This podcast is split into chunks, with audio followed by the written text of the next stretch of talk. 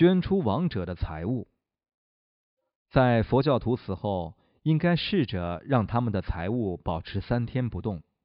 如果亲属同意，接着应该将一切都供养给佛法僧、慈善事业、致力于环境保护的慈善机构、努力减除儿童卖淫和童工的组织，或者任何一个亡者生前关心的活动。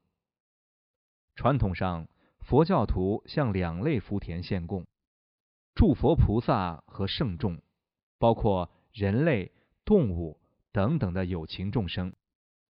理想上，努力对两类福田都做供养。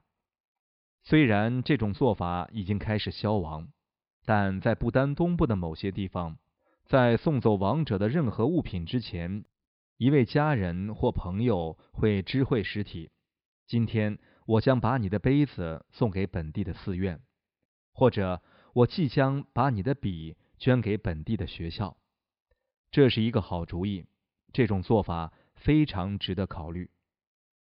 如果出于任何原因而没有尸体，那就给亡者写信，告诉他们你打算做什么，然后把信放在他们的书桌上一两天，或者放在他们的扶手椅旁，或任何他们生前喜欢坐的地方。